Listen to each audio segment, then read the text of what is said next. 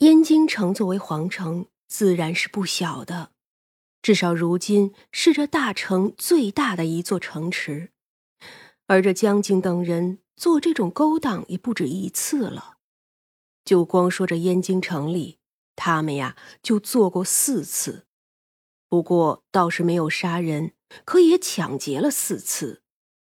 那计划呢，很是简单，人混进来也不难，都是住在城外的。他们的计划是趁着夜色先来无味馆吃饭，自然要选好的时间，得是来的晚。到时候啊，等众人都散了，就可以行动了。外头还有人等着，就算这无味馆里有两个男人又如何呀？他们可是有二十几个壮汉呢。只可惜呀，第一步就夭折了。三娘可是绝对不能让他们进门的，要是叫人打上门来，那还不够丢人的。这要是让他二哥知道，绝对能笑他一百年。所以呀，当江景带着人要来吃饭的时候，他就发现，哎，怎么根本就找不到无味馆了？是的，好好的一条街，迷雾重重。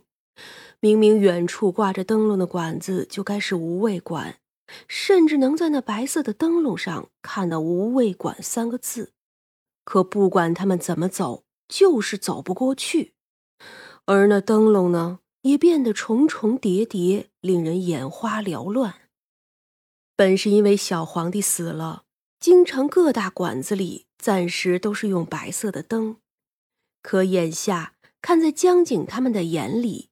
倒像是给他们送行的灯。察觉到不对，可是也没有什么办法，因为呀，他们找不到无畏馆，也走不出去。跑着跑着，一众人等就散开了。江景一个人追着那灯锋跑，可跑着跑着，就看见一个穿着褐色衣裳的女人，她头上有银白的发丝。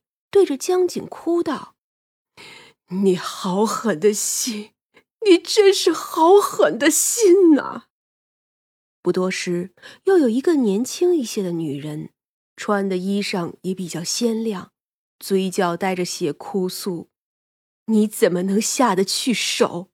我可是你的亲娘啊！”后来又有个冰雪可爱的男孩子跑过来，指着他叫。弟弟，弟弟，我们一起玩吧。三娘和薛冲坐在屋顶上，看着下面的男人转圈圈，水镜中却是他的生平。原来这江景啊，是庆州江家的次子，对外都说是次子，却并没有说是庶出的。可他呢，却实实在在是庶出，比他的哥哥小了两岁。江家祖上做官，后来又不做了，但是做生意也很有些钱财，甚至以前他们与荣族也有生意上的往来。当然了，这个都是朝廷默许的，之前也没有像如今形势这么的不好，所以这相互通商并不算稀奇。所以呀，这江家与他们的姻亲贺家一起。买卖做得很大，江家的老爷三十六岁上才得了一个嫡子，便是夫人贺氏所生，叫江木，生的呀那是冰雪可爱，聪明伶俐，被这两口子都快捧上天去了。也不知道是不是缘分使然，这江老爷子得了嫡子之后，他的妾室吴氏又生出了庶出的次子。起名为江景。这吴氏本来就是贺氏的丫头，自幼呢是在贺家长大，对贺氏啊那是极其的忠心。可江景却是个不服输的。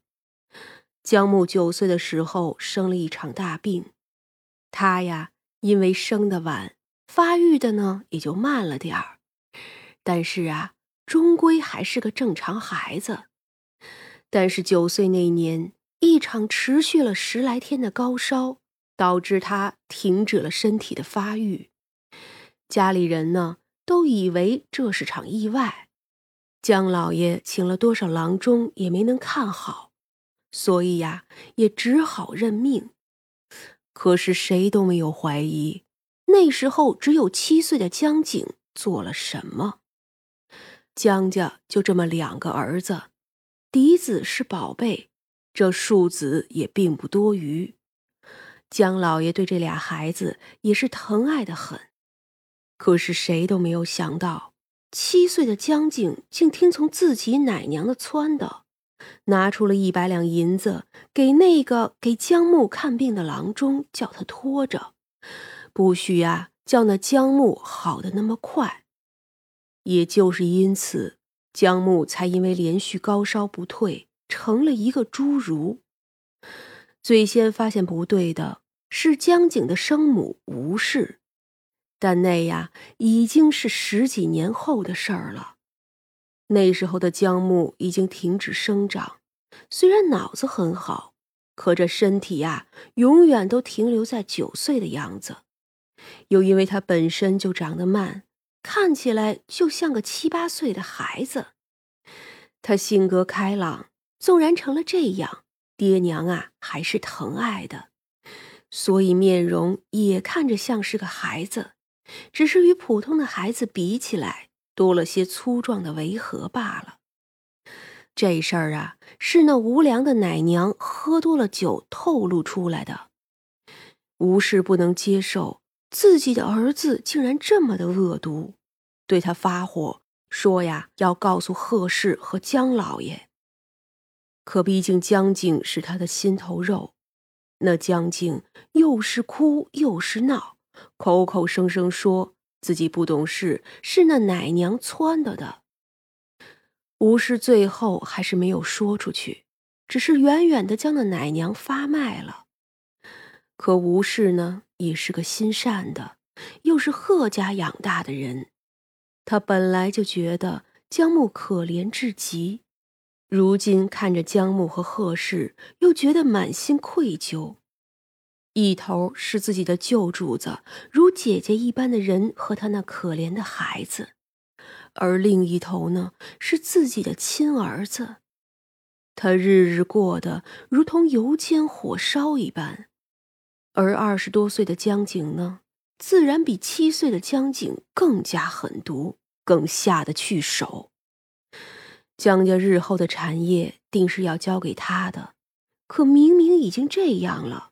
他爹竟还请了先生教导江木。江老爷其实啊，只是希望江木能有一技之长。父母总是要先走一步的，就算弟弟看顾的再好，那也不如自己有点本事。可这事儿看在江景的眼里，就是江老爷宁愿扶持一个侏儒废人，也不肯扶持他。一边无视，还时时刻刻用那种愧疚的眼神看着江木母子，看向自己的时候却是冷漠和失望。终于，他下定决心给自己的生母下了药，那是一种不能叫人立刻死的砒霜，一旦服下，死之前要挣扎上许久。吴氏的死被看作是自尽。反正总没有人怀疑江景，而结合那段时间吴氏对贺氏的愧疚和欲言又止，贺氏什么都没有说，只是好好的给他办了丧事。可这心里呀，却存下了很多疑问。他开始怀疑，开始彻查当年的事。这贺氏满世界的找当年那个奶娘，可这事儿已经过了这么久。那人自然不容易找到，更何况一切都迟了。他的娘家哥哥死在了戎族，接着就是戎族的人打了进来，江家老爷被戎族人杀了，而贺氏是被江景掐死的。到了生命最后的一刻，他终于知道是江景害了江木。这个孩子甚至毒死了自己的亲娘，原因就是怕他说出去什么。这可是眼皮子底下养大的孩子，竟是这般的狠毒，这般的叫人惧怕。紧接着，江家就被戎族人杀了进来。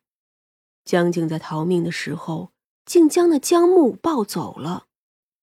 江木从小就对这个弟弟很好，从未怀疑过他。